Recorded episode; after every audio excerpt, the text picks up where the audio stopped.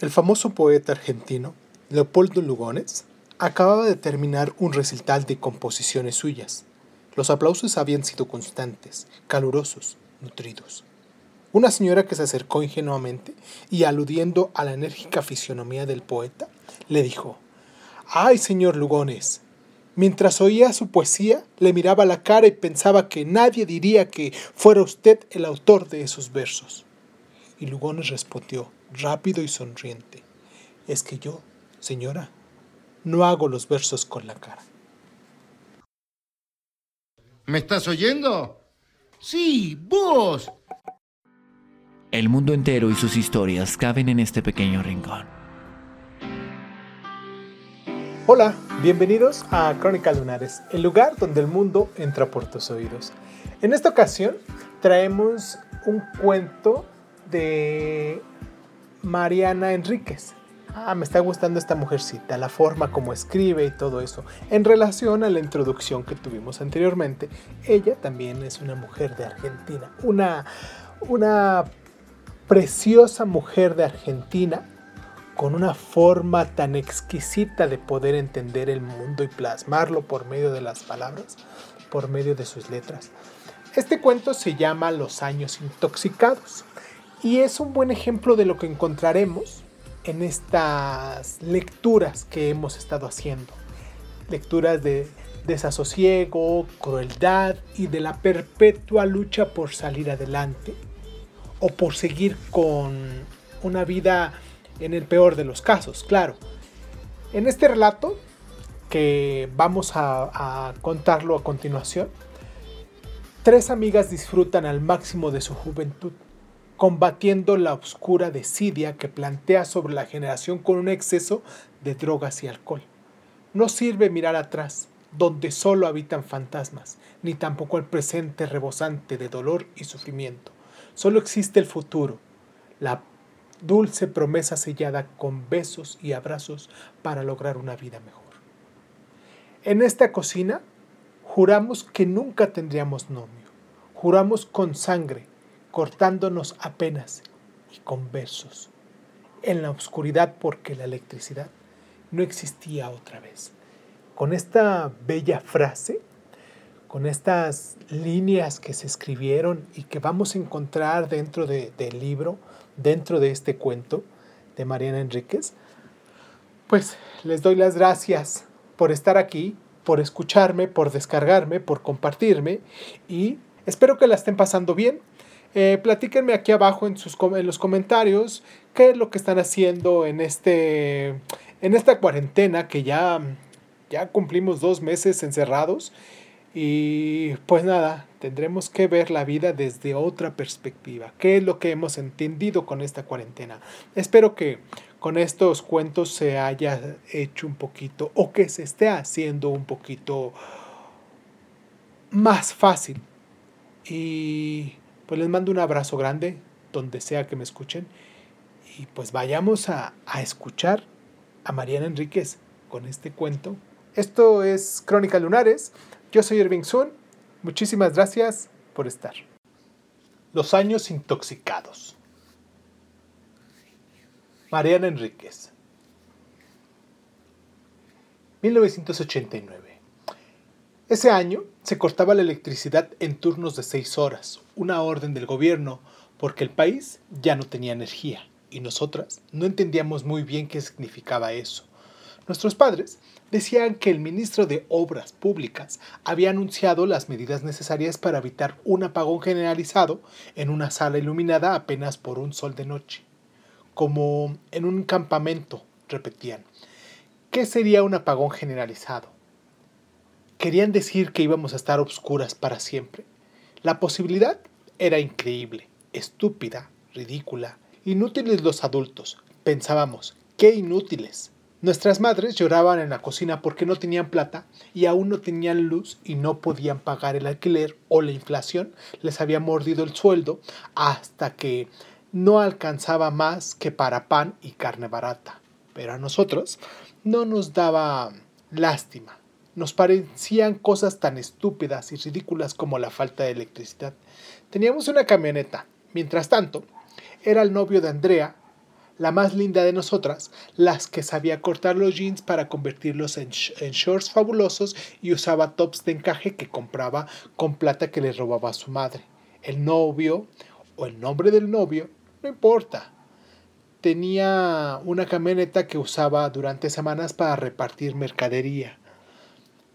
Pero los fines de semana era toda nuestra fumamos una marihuana venenosa traída de Paraguay que cuando estaba seca olía a orina y plaguicidas, pero era barata y efectiva. Fumábamos entre las tres y después, cuando ya estábamos totalmente locas, nos subíamos en la parte de atrás de la camioneta que no tenía ventanas ni luz alguna porque no estaba pensada para personas, estaba pensada para cargar latas de garbanzos y arvejas. Le pedíamos al novio de Andrea que manejara muy rápido, que frenara, que girara varias veces alrededor de la rotonda de entrada de la ciudad. Le pedíamos que aceleraran las esquinas y que nos hiciera saltar en los lomos del burro.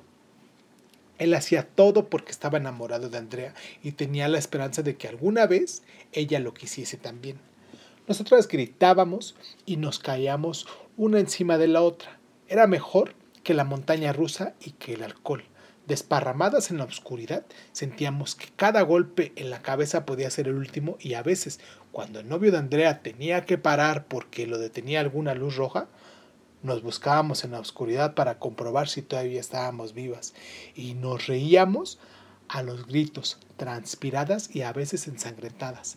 El interior de la camioneta olía a estómagos vacíos y cebolla, a, a veces también al champú de manzana que compartíamos. Compartíamos muchas cosas, la ropa, el secador de pelo, la cera para depilarlos. La gente decía que éramos parecidas, físicamente parecidas, pero trataba nada más que de una ilusión óptica porque nos copiábamos los gestos y la forma de hablar.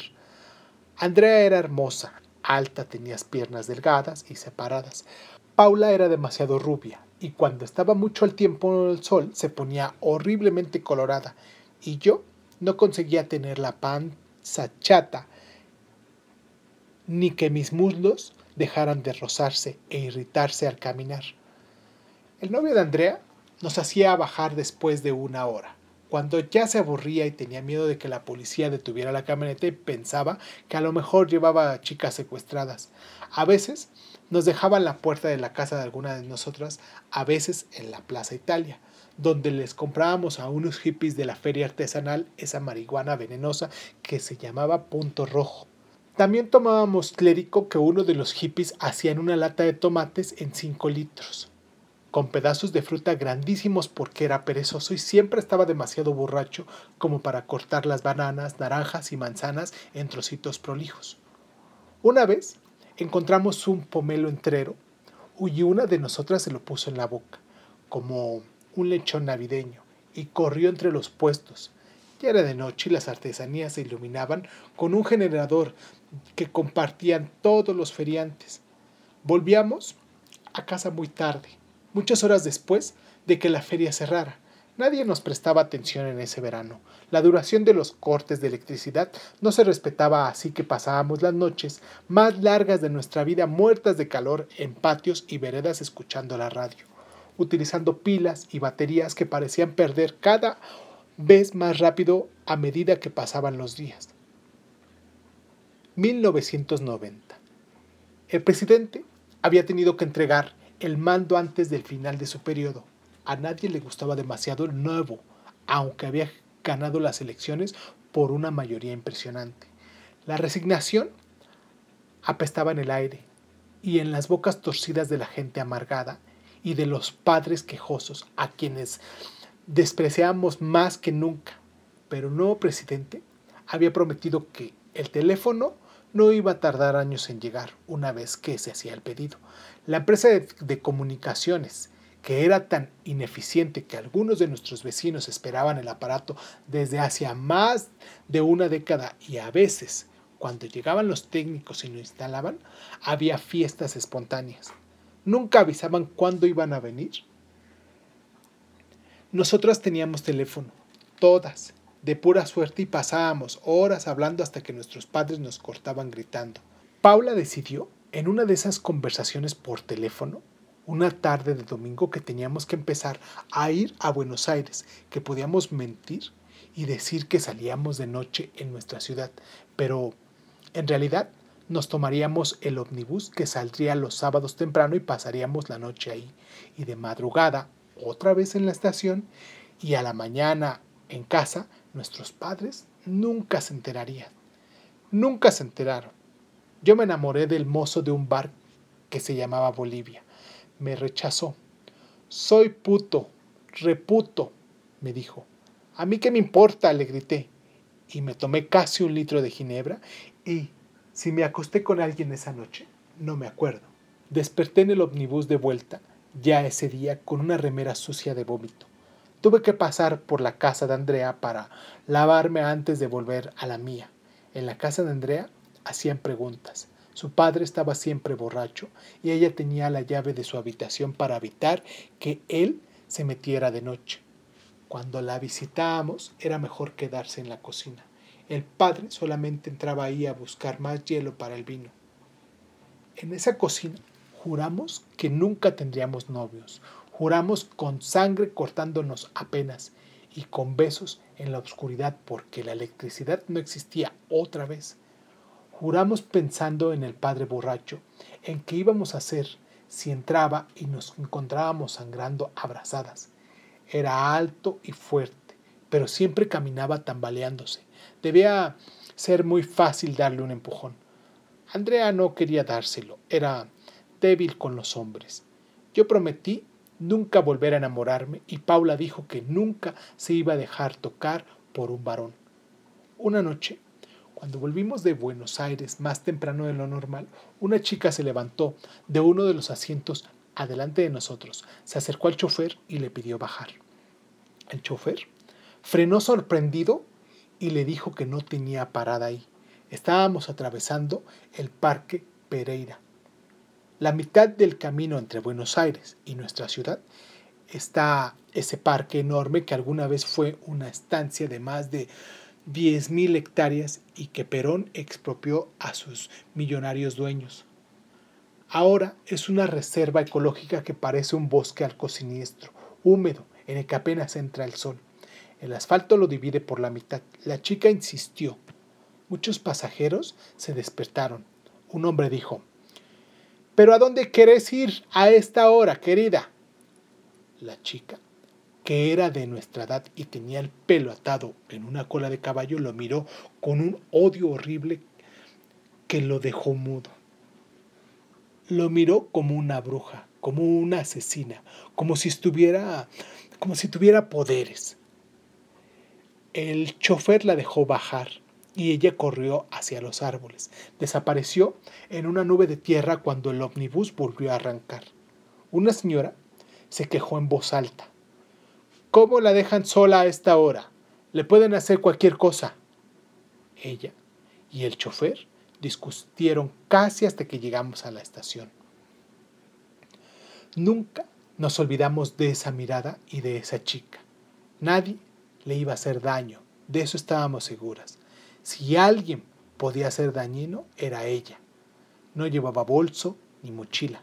Estaba vestida con demasiada ropa veraniega para el fresco de la noche de otoño. Una vez fuimos a buscarla.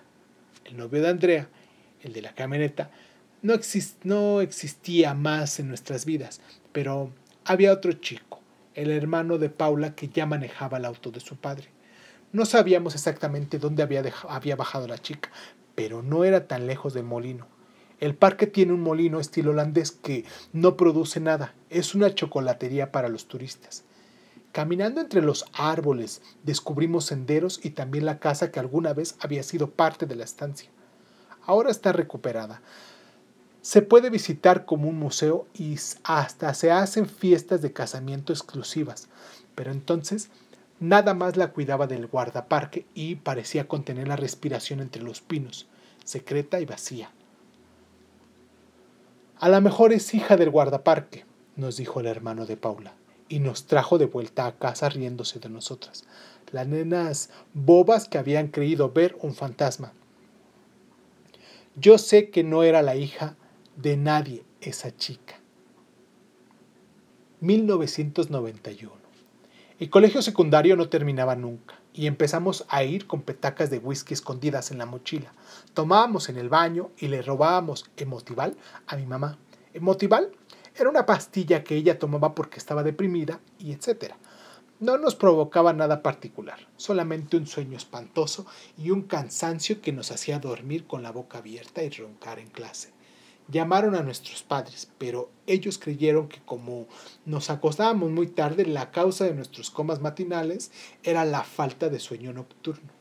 Seguían tan estúpidos como siempre, aunque ahora estaban menos nerviosos por la inflación y la falta de dinero. La nueva ley monetaria establecía que un peso valía un dólar y aunque nadie se lo creía del todo, escuchar dólar, dólar, dólar los llenaba de alegría a mis padres y a todos los adultos. Igual, seguíamos siendo bastante pobres. Mi familia alquilaba. La de Paula tenía una casa a medio terminar, con habitaciones viejas comunicadas. Era un asco. Sus hermanos ya eran grandes y para ir al baño ella tenía que atravesar sus cuartos y a veces les encontraba masturbándose. El departamento de Andrea era de su familia, pero nunca podían pagar las cuentas a tiempo. Cuando no les cortaba la luz, les cortaban el teléfono, su madre no conseguía trabajo más que como enfermera de viejos y el padre borracho seguía gastando en vinos y cigarrillos. Nosotras creíamos igual que podíamos ser ricas, que ser rico era algo que quedaba en el futuro, hasta que conocimos a Jimena. Era una compañera nueva, venía de Patagonia, sus padres tenían algo que ver con el petróleo. Cuando nos invitó a su casa, dábamos vuelta sobre nosotras mismas tratando de verlo todo.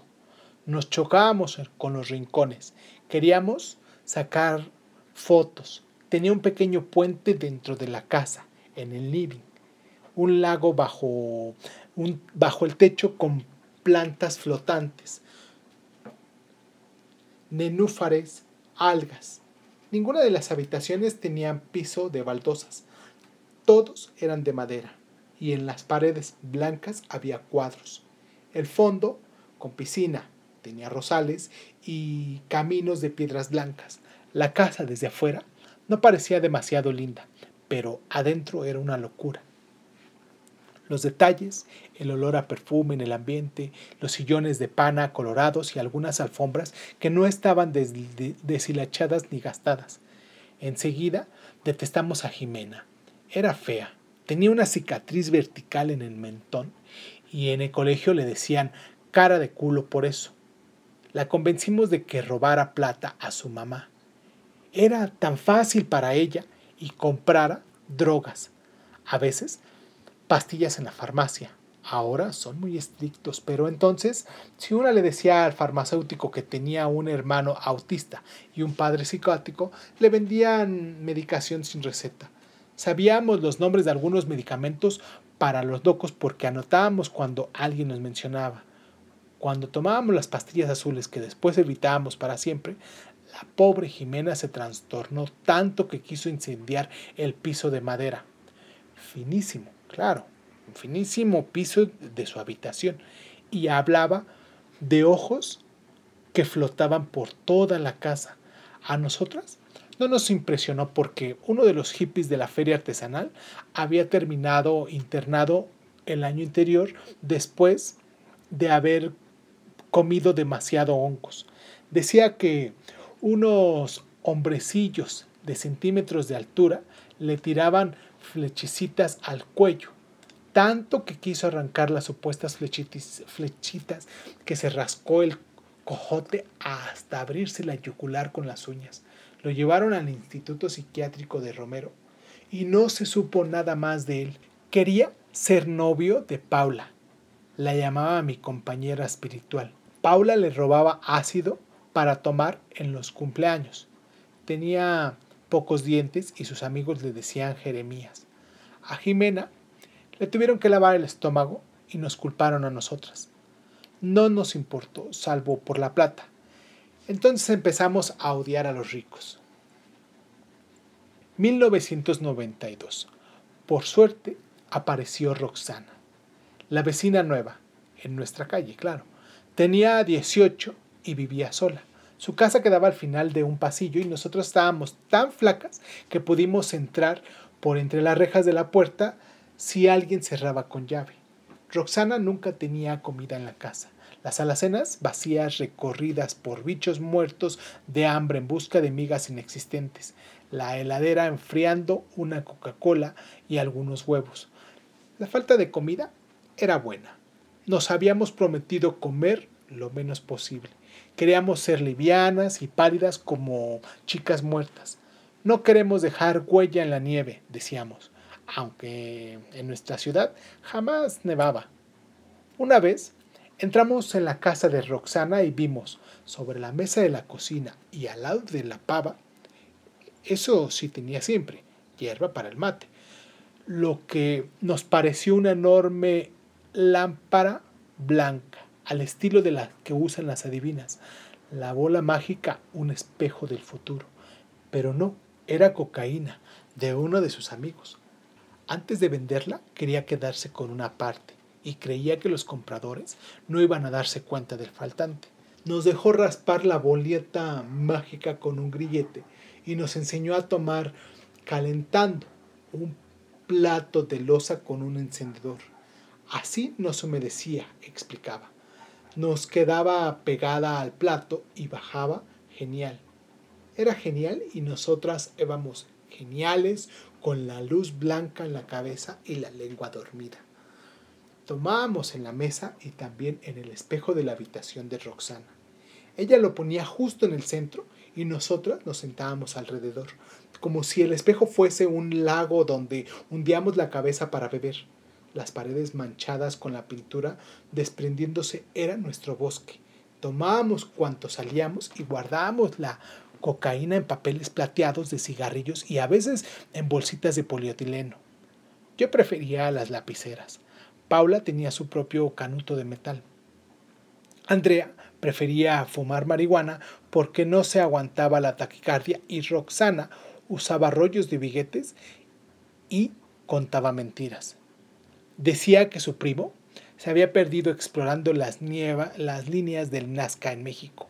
Ninguna de nosotras le aclaraba que las líneas quedaban en Perú.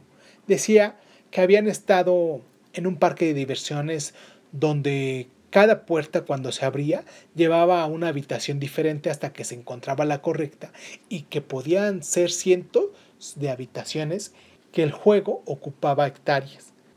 No le decíamos que habíamos leído algo parecido en un libro para chicos que se llamaba El Museo de los Sueños. Decía que en el Parque Pereira se reunían brujas y que hacían rituales alabando a un hombre hecho de paja y, aunque nos sobresaltaba escuchar sobre los ritos en el parque, no le decíamos que lo que describía se parecía mucho a una película que habíamos visto en televisión un sábado en la tarde. Una película de horror buenísima donde mataban a chicas para que volviera la fertilidad a una isla inglesa. A veces no tomábamos cocaína y preferíamos un poco de ácido con alcohol. Apagábamos las luces y jugábamos en la oscuridad con inciensos encendidos. Parecían luciérnagas y a mí me hacían llorar. Me hacían acordar a una casa de tejas con parque lejos de la ciudad. Una casa con estanque donde jugaban los sapos y volaban las luciérnagas entre los árboles. Pero una tarde, cuando jugábamos con el incienso, pusimos un disco, Uma Guma, de Pink Floyd y sentimos que nos perseguía algo por la casa, un toro quizás, o un cerdo salvaje, con dientes, cuernos, y corrimos, nos chocamos, nos lastimamos. Fue como estar en la camioneta otra vez, pero dentro de una pesadilla. 1993. En nuestro último año de colegio, Andrea conoció a su nuevo novio, que cantaba en una banda punk. Cambió se puso un collar de perro en el cuello, se trató los brazos con estrellas y calaveras y ya no pasaba los viernes a la noche con nosotras. Yo me di cuenta que se había acostado con él. Andrea olía diferente y a veces nos miraba con desprecio y sonrisas. Le dije que era una traidora. Le recordé a Celina, una compañera del colegio un poco más grande que nosotras, que había muerto después de su cuarto aborto desangrada en la calle cuando intentaba llegar al hospital. Eran ilegales los abortos y las mujeres que los hacían enseguida arrojaban a las chicas a la calle. En los consultorios había perros. Decían que los animales se comían los fetos para no dejar rastro. Ella nos miró enojada y dijo que no le importaba morirse. La dejamos llorando en la plaza. Paula y yo estábamos furiosas y decidimos tomar el ómnibus hasta el Parque Pereira. Volvíamos para buscar otra vez a la chica del bosque. ¿Podía ser la tercera amiga si Andrea nos abandonaba? Ya habían construido la autopista, así que por el parque circulaban los peores ómnibus, los que tenían mugre vieja pegada en los asientos, olor a nafta y, a sudor, el suelo pegajoso de gaseosa derramada y posiblemente a orina. Nos bajamos en el parque al atardecer. A esa hora había familias todavía, chicos corriendo sobre el pasto, algunos jugando al fútbol. ¡Qué peste! dijo Paula, y nos sentamos bajo un pino a esperar la noche. Pasó un cuidador con una linterna y nos preguntó si ya nos íbamos. Sí, le dijimos. El próximo omnibus pasa en media hora, dijo él. Es mejor si se acercan a la ruta. Ya vamos, le dijimos, y le sonreí. Paula no sonreía porque estaba tan delgada que cuando los dientes se le asomaban parecía una calavera. Tengan mucho cuidado con los alacranes, dijo. Si sienten una picadura, griten, las voy a escuchar. Más sonrisas. Ese septiembre, excepcionalmente caluroso, hubo una invasión de escorpiones. Yo pensé que a lo mejor podía dejar que alguno me picara y morir. Así, capaz nos recordaban como a Celina muerta en la calle con su feto sangrando entre las piernas. Me acosté sobre el pasto y pensé en el veneno. Paula, mientras tanto, caminaba entre los árboles y preguntaba en voz baja ¿Estás ahí? Me vino a buscar cuando escuchó un roce entre los árboles, cuando vio una sombra blanca. ¿Las sombras? No son blancas, le dije. Esta era blanca, me aseguró. Caminamos hasta quedar agotadas. La falta de energía era el peor efecto de dejar de comer. Valía la pena, salvo en este caso cuando queríamos encontrar a nuestra amiga la chica que miraba con odio. No la encontramos, tampoco nos perdimos. La luz de la luna iluminaba lo suficiente para distinguir los caminos que llevan a la ruta. Paula descubrió una cinta blanca que creía podía ser de nuestra amiga en el Parque Pereira. A lo mejor nos, dejó, nos las dejó como un mensaje, me dijo. No creo, pensé. Seguro que se le perdió a alguno de los que hacían el picnic en el parque, pero no le dije nada porque la vi tan convencida, contenta con su amuleto, segura de que era un mensaje.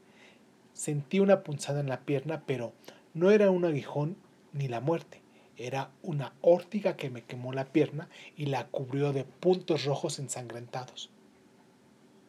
1994. Paula festejó su cumpleaños en casa de Roxana. Para la fiesta conseguimos un ácido que, según nos habían dicho, recién había llegado de Holanda. Le decían dragoncito. ¿Era más fuerte que el ácido importado? Como no lo sabíamos, por las dudas tomamos menos de lo habitual, apenas un cuarto. Pusimos un disco de Led Zeppelin. Sabíamos que al novio de Andrea le iba a molestar. Y eso queríamos, molestarlo. Llegó cuando el disco estaba terminado. Escuchábamos vinilos todavía, en esa época, aunque podíamos comprar CDs. Eran baratas las cosas electrónicas, los televisores y los equipos de música, las videograbadoras y las cámaras. No podía durar mucho, decían mis padres. No puede ser cierto que un peso argentino tenga el mismo valor que un dólar.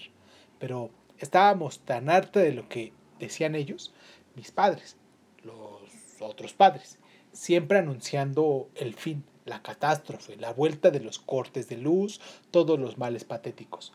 Ahora ya no lloraban por la inflación, lloraban porque no tenían trabajo, lloraban por como si ellos no tuvieran la culpa de nada. Nosotros odiábamos a la gente inocente. Cuando llegaron Andrea y su novio Punk justo sonaba la más hippie de las canciones del disco. La de irse a California y encontrar una chica con flores en el pelo y el novio de Andrea frunció la cara y dijo, qué émbole, qué viejo chotos. El hermano de Paula, que siempre era amigable, le convidó un poco de ácido, un cuartito, nada más porque no quería desperdiciar en el punk.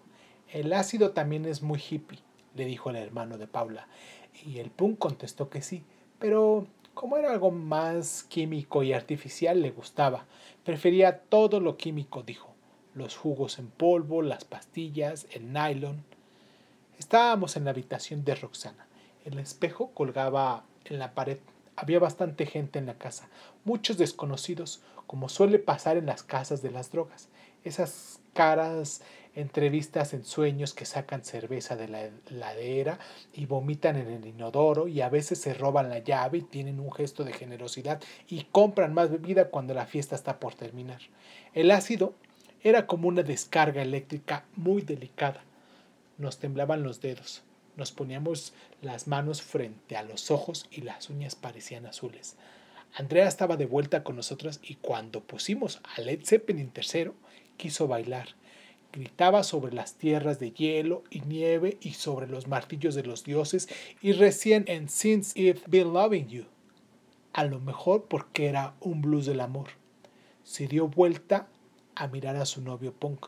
Él estaba sentado en un rincón y parecía muerto de miedo. Señalaba algo con el dedo índice y repetía, no sé por qué la música estaba demasiado alta. A mí me causó gracia. No le quedaba nada del labio torcido arrogante y se había sacado los anteojos. Tenía los ojos casi negros de tan dilatadas las pupilas. Me acerqué a él caminando despacio y traté de imitar la mirada de odio de la chica del Parque Pereira. La electricidad me erizaba el pelo. Sentía que se había convertido en cables o que estaba demasiado liviano, como cuando un televisor recién se apaga y la, la estática aparta el cabello que queda pegado sobre la pantalla. ¿Tenés miedo? Le pregunté y me contestó con una mirada confundida. Era lindo. Por eso Andrea nos abandonaba. Era lindo e inocente. Le agarré el mentón y con la mano le pegué en la cabeza. Un golpe de puño cerca de la sien. El pelo, también acomodado por el gel, se volvió un montón sin sentido sobre su frente. Paula desde atrás riéndose. Le tiró con las tijeras que habíamos usado para cortar los cartones de ácido. Recién entonces me di cuenta que se había puesto la cinta blanca de la chica del bosque en el pelo. De pura mala suerte, la tijera le pegó al novio sobre la ceja, esa parte de la cara que sangra mucho. Nosotros lo sabíamos porque alguna vez nos habíamos cortado la frente dentro de la camioneta después de alguna frenada violenta. Él se asustó, el punk. Se asustó mucho cuando la sangre le goteó sobre la remera blanca y seguramente vio lo mismo que nosotras, o algo parecido distorsionado por el ácido. Sus manos llenas de sangre, las paredes manchadas, nosotras con cuchillos a su alrededor. Quiso salir corriendo de la casa, pero no encontraba la puerta. Andrea lo siguió. Trataba de hablarle, pero él no le entendía. Cuando salió al patio, el novio Punk se llevó por delante una maceta y el piso empezó a temblar. No sé si de miedo o, si serían convulsiones. El disco se terminó, pero no hubo silencio. Escuchamos algunos gritos y risas. ¿Alguien estaba alucinando con escorpiones? ¿O a lo mejor los bichos habían invadido de verdad la casa? Paradas, rodeamos al novio, en el suelo, con los ojos entrecerrados y la sangre en el pecho parecía insignificante. No se movía. Paula se guardó en el bolsillo del jeans un cuchillo casi de juguete, un cuchillito para untar jalea sobre el pan. No lo vamos a necesitar, dijo. ¿Está muerto? preguntó Andrea y le brillaron los ojos. Alguien volvió a poner música allá en la casa, que parecía tan lejos. Paula se sacó la cinta del pelo y se la ató en la muñeca. Volvimos a la casa a bailar. Esperamos que Andrea abandonara al chico en el suelo y volviera a nosotras. Otra vez las tres con nuestras uñas azules, intoxicadas, bailando frente al espejo que no reflejaba a nadie más. Abre los ojos.